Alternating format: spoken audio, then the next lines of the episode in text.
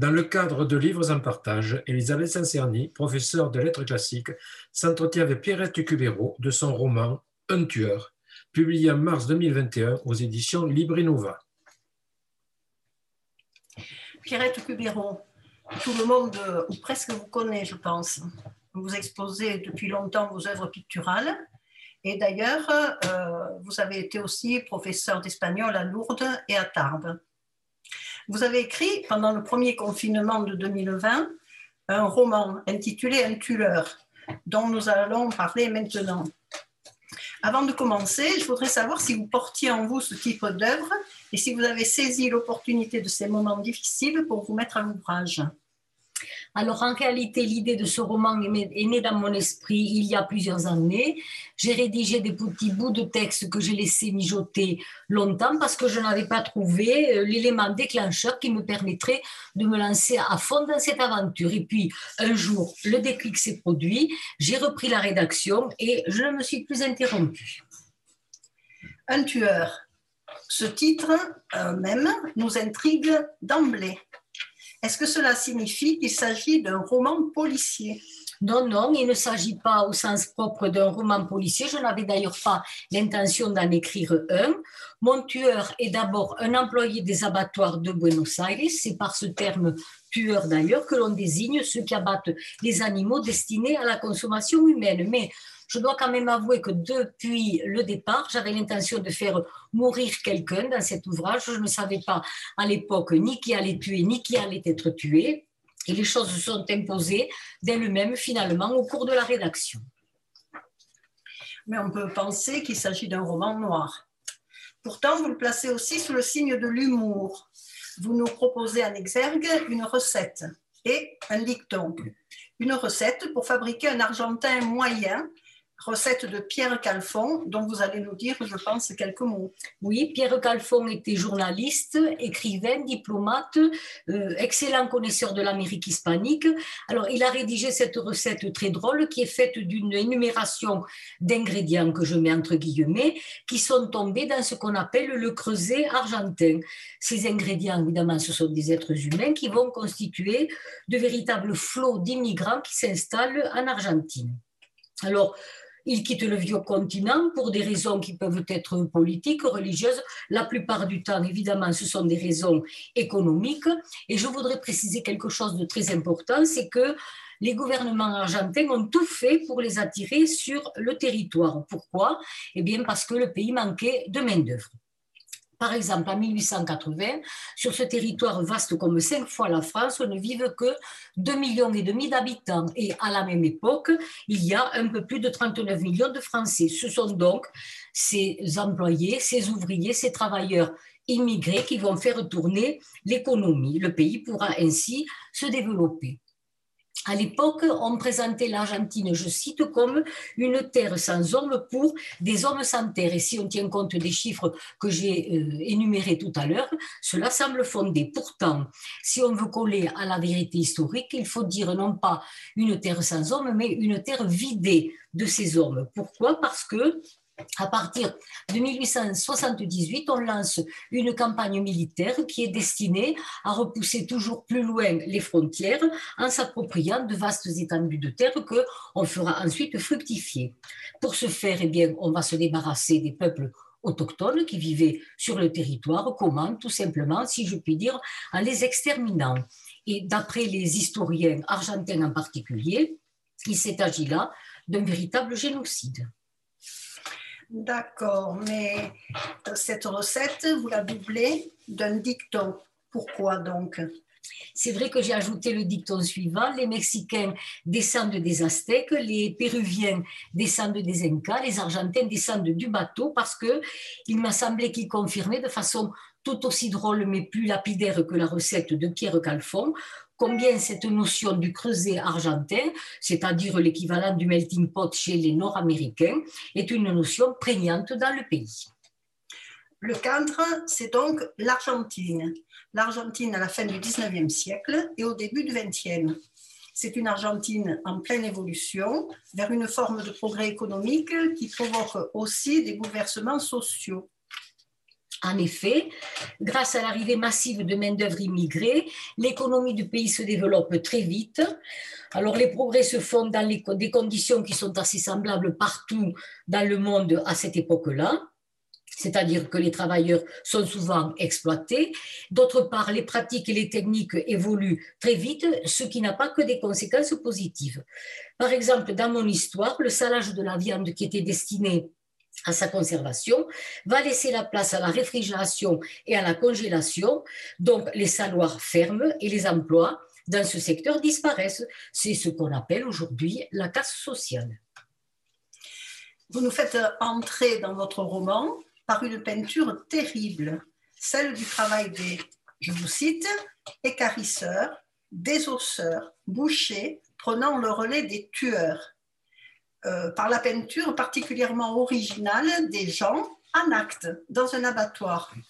Euh, c'est très surprenant pour nous, c'est inattendu. Euh, pourquoi donc ce choix si particulier? Alors, je suis petite fille et nièce de boucher, donc l'univers de la viande, si je puis le dire ainsi, m'est familier, même si je l'ai quitté depuis très longtemps.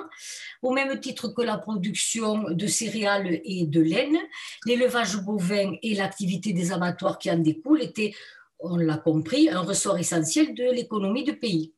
C'est pourquoi, connaissant un peu ce monde, eh bien, je me suis spontanément tournée vers lui. J'ai par exemple le souvenir des livraisons que les tueurs faisaient dans l'abattoir de mon oncle lorsque j'étais enfant. Pour la petite fille que j'étais alors, ces hommes, c'étaient deux frères plutôt frustes euh, qui transportaient sur l'épaule des carcasses de bœufs. Eh ces hommes étaient très impressionnants, je dois dire qu'ils étaient même repoussants et ils me faisaient un peu peur. Euh, cette peinture noire n'empêche pas l'humour qui vous caractérise de se faire ressentir. Euh, par exemple, dans le nom choisi pour ce personnage que nous allons suivre d'ailleurs tout au long de la narration, Narciso Flores.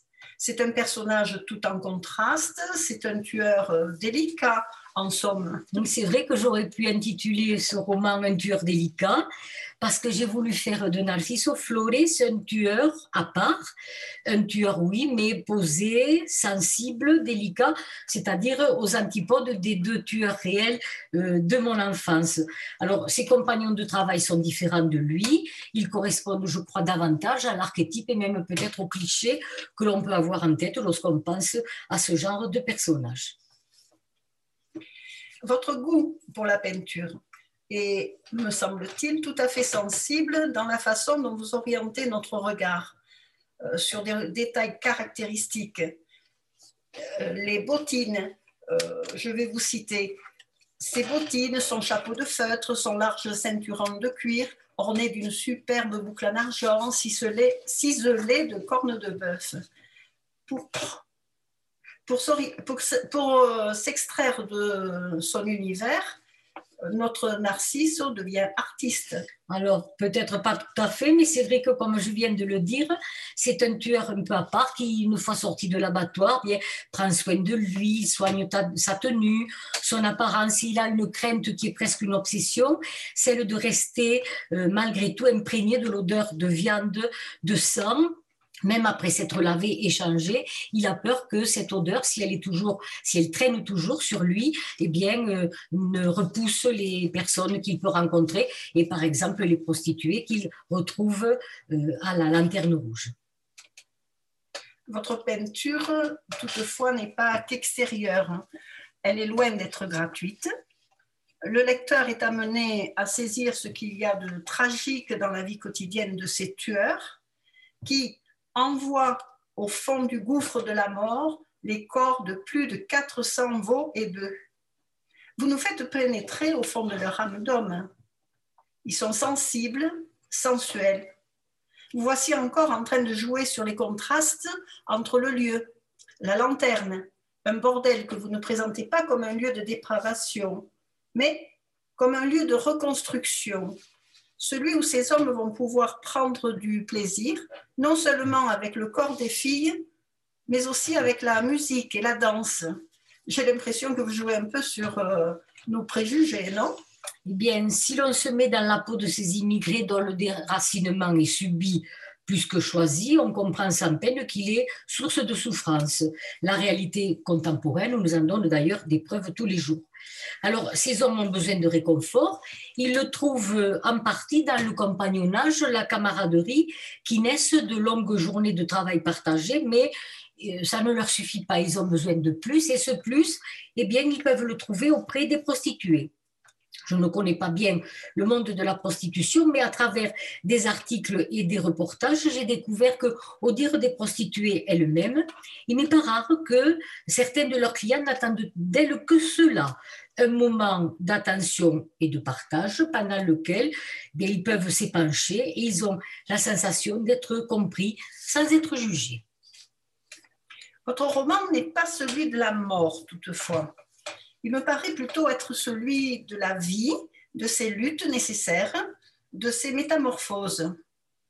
Tel est le cas, je vous cite, de la ville qui brûle d'une ardeur que rien ne calme, qui, semaine après semaine, se métamorphose, représentante de cette vie qui s'obstine contre les cloaques, les inondations, la crasse, la violence, la fièvre, les ordures, c'est vrai que je montre euh, qu'à cette époque-là, Buenos Aires est prise par cette fièvre que rien n'apaise, puisque dans la ville, tout est à faire et tout se fait du plus sordide au plus sublime. On construit, on pave, on assainit, c'est-à-dire que petit à petit, on va donner une vraie vie à ce qui va devenir une vraie capitale. Vous faites donc de Buenos Aires un véritable personnage finalement. Bon, mais euh, Victoire, la bien nommée, euh, et son père euh, sont aussi des personnages qui sont liés à la vie. Victoire est une jeune fille amochée par des malheurs subis dans sa famille suite à une épidémie. Elle refuse de sombrer, elle conquiert même par son travail une place dans un milieu réservé habituellement aux hommes. Alors c'est vrai que Victoire Béchade, c'est son nom de famille et les siens, n'ont pas été épargnés par la vie comme elle est jeune, la vitalité l'emporte sur tout le reste, mais je pense qu'elle doit surtout beaucoup à son père. Il se retrouve seul avec elle puisque tous les autres membres de la famille ont été emportés par l'épidémie de fièvre jaune. Il doit continuer à faire tourner son élevage de sangsues et c'est tout naturellement qu'il va se tourner vers sa fille, vers Victoire. Il l'associe à son travail, il lui fait confiance, peu lui importe qu'elle soit une femme, elle ira à l'abattoir chercher les bidons de sang destinés à l'alimentation des sangsues. Elle les livrera chez les apothicaires, c'est-à-dire qu'elle se fera peu à peu une place légitime dans un monde exclusivement masculin, en effet, à l'époque. Et je pense que sans en avoir conscience, le père fait de sa fille une femme moderne. Mais justement, son activité est très particulière pour une jeune fille.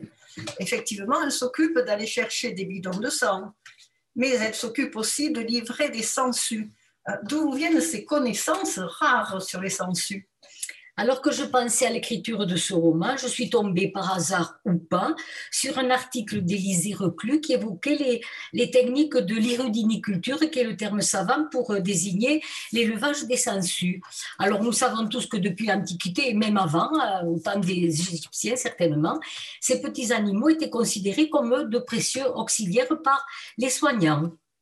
Il n'en allait pas autrement au XIXe siècle, mais pas en Argentine non plus, bien sûr. On pratiquait à l'époque très fréquemment la saignée.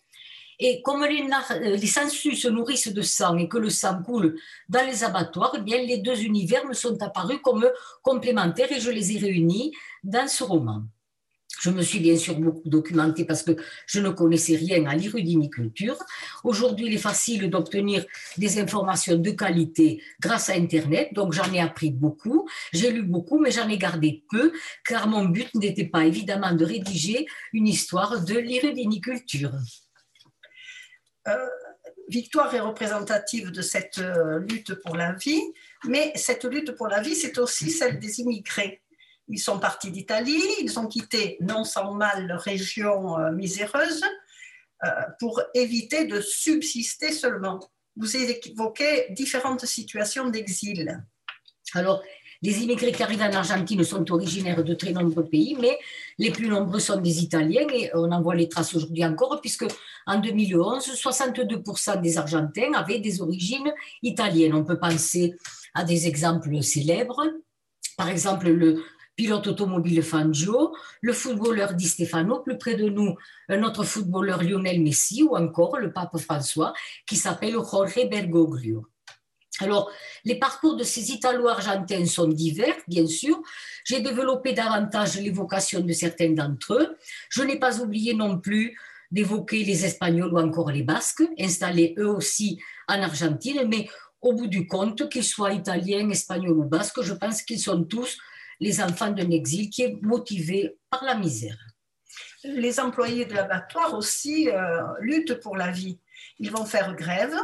Moi, j'ai été saisie par la description d'une barricade tout à fait exceptionnelle. Une description pleine de détails visuels qui donne cette impression de réalité absolument inouïe. Alors, dans mon histoire, les travailleurs du Saloir entendent parler de l'éventuelle fermeture de leur atelier dont l'activité serait menacée précisément par l'arrivée du frigorifique. Alors, ils ont peur d'être jetés à la rue. Ils décident de se mettre en grève. Ils édifient une barricade qui est faite de ce qu'ils ont sous la main dans le Saloir. Et puis, euh, malheureusement pour eux, par manque d'expérience et d'organisation, cela va vite tourner court. Vous faites percevoir aussi les motivations des gens du Saloir, les difficultés à s'allier avec les tueurs. Euh, ces derniers ne se sentent pas concernés avec les gens du bureau. Et puis, euh, l'expansion progressive des mécontentements qui, euh, comme des ondes, se propagent peu à peu à toute la ville, à la corporation des boulangers, aux prostituées qui se mettent à rêver de revendiquer, et même aux mendiants. Oui, nous sommes à la fin du 19e siècle, siècle au cours duquel vont se diffuser des idéologies telles que le marxisme ou l'anarchisme. Alors, certains de ces immigrants qui arrivent outre-Atlantique importent avec eux donc ces idéologies. Ce sont par exemple des, exilés de la Commune de Paris, des anarchistes italiens aussi. Je rappellerai que l'intellectuel et militant anarchiste Enrico Malatesta, pour échapper aux poursuites dans son pays, va séjourner en Argentine entre 1885 et 1889, et vous vous doutez bien qu'il ne va pas rester inactif. Par ailleurs, j'ai voulu montrer aussi que lors des luttes sociales, la solidarité est parfois mise à mal dans cette réalité qui parfois s'éloigne de l'idéal. Chacun veut sauver sa peau et le chacun pour soi peut l'emporter. Je me suis souvenu d'une réplique que Coluche lance dans Ciao Pantin, au personnage qui est incarné par Richard Anconina, il lui dit Chacun sa merde, mec. Vous nous faites saisir leur colère profonde et les colères profondes de toute une ville. Mais tout ceci n'est pas fondé sur une narration classique linéaire qui va de chapitre en chapitre. Vous usez d'une technique qui vous est propre, une technique que j'apparenterai volontiers à celle du cinéma. Euh, en effet, vous faites porter notre regard, ou d'ailleurs notre écoute, d'un point à un autre, de l'extérieur vers l'intérieur, comme s'il s'agissait de plans successifs où les personnages s'expriment, tantôt directement, tantôt indirectement. Le tout est mêlé à des détails descriptifs très significatifs. Ben, je vais répondre euh, simplement. Je dirais que je ne sais pas écrire autrement, sans doute parce que j'ai le souhait de me laisser porter par euh, le rythme naturel de la vie, le rythme naturel de l'expression, par leur foisonnement et par leur imprévisibilité. Je crois que je ne pourrais pas expliquer les choses euh, plus avant. Euh, d'ailleurs, vous ne parlez pas de roman véritablement, mais vous parlez de théâtre d'ombre. Vous écrivez en effet. Et puis, on rentre chez soi, dans le conventillo, on fait une halte dans la cour intérieure pleine de la vie des enfants qui jouent, des femmes, toujours au labeur. On entend des mots qui viennent de partout. Derrière les draps qui sèchent, on devine des silhouettes. On dirait un théâtre d'ombre. Alors j'ai réfléchi à cette notion, mais je me dis que euh, c'est peut-être parce que mes personnages qui travaillent apportent, on l'a vu, une contribution essentielle à la vie du pays, euh, sont pour la société, constituent simplement des cohortes de travailleurs ce sont de simples silhouettes et finalement leur identité Leur individualité, leur personne, ce qu'ils sont profondément, je crois, n'intéresse guère cette société. Ce qui l'intéresse, c'est les travailleurs et la main-d'œuvre qui fait tourner l'économie du pays. Oui, mais pour vous, euh, ces personnages ont une vie très, très foisonnante. Ceci oblige le lecteur à être à son tour créateur, à reconstituer sa vision globale tout en percevant celle de chacun des protagonistes. Et c'est tout à fait vrai. Et pour corroborer cette idée d'un lecteur à son tour créateur, quoi de mieux que de faire appel au grand auteur argentin, justement, Jorge Luis Borges, pour qui, je cite, La créativité n'est pas le territoire exclusif de celui qui écrit, car elle appartient aussi à celui qui lit. Euh, des détails pittoresques émaillent votre texte. Les boissons locales, le, maté, la chicha, le tereré, la bombille. Bon, je n'ai pas l'accent. Hein. L'allusion aussi au combat de coq. Alors le maté était et demeure la boisson argentine par excellence. Donc, euh, sans abuser des clichés, il m'a semblé difficile de ne pas l'évoquer, ainsi que ce qui sert à le préparer et à le boire. Et il en va de même un peu pour les combats de coq, qui constituaient un passe-temps très abordable, donc populaire, qui était très prisé justement par mes tueurs lorsqu'ils avaient, après la journée de travail, le besoin et l'envie de se distraire un petit peu. Euh, vous usez aussi d'un rythme, un rythme rapide, un rythme entraînant en particulier, lorsque vous rendez compte de la soirée organisée par Séraphine avec deux chanteurs d'opéra invités, invités spécialement pour l'occasion. C'est la Patti et Tamagno. Euh, d'ailleurs, euh, ils ont réellement existé. Et euh, on est en train de vibrer grâce aux airs en italien. Airs qui, une fois chantés sur scène, ou pendant qu'ils sont chantés sur scène, ricoche sur le cœur de Lénou, éperdument amoureuse du beau Bernardino. Alors c'est vrai que dans ce monde argentin qui est tellement influencé par l'Italie, j'ai pensé à l'importance de l'opéra et c'est ce qui m'a poussé à écrire euh, cette scène. Euh, l'opéra à l'époque à Buenos Aires était réservé à une élite, même si les classes populaires étaient elles-mêmes très friandes de musique mais devait se contenter de spectacles musicaux plus modestes, mais extrêmement fréquents. Alors, l'Opéra Buenos Aires porte le nom du théâtre Colonne. Il a été construit, puis reconstruit à partir de 1890 sous la houlette d'un architecte italien. Et d'après les spécialistes aujourd'hui, la salle du Colonne est considérée comme l'une des meilleures salles du monde. On en arrive à la dernière scène de ce roman, un roman très riche, mais cette dernière scène me paraît constituer une fin ouverte. Est-ce que cela signifie qu'il pourrait y avoir une suite? Alors c'est vrai que le roman a une fin ouverte parce que je n'ai pas voulu aller au-delà de ce qui se passe dans les dernières lignes et qui risque pourtant d'avoir pour mon héros Narciso Flores des conséquences importantes, peut-être même graves. Alors comme nous l'évoquions il y a un instant, je laisse au lecteur la possibilité d'exercer sa créativité dans le sens qu'il souhaite pour l'avenir du personnage. En tout cas, ce que je peux dire, c'est que cette femme ouverte n'est pas destinée à déboucher sur une suite. Avant de clore cette rencontre, je tiens à remercier Elisabeth pour sa lecture attentive et pour la pertinence de ses questions. Merci Pirette.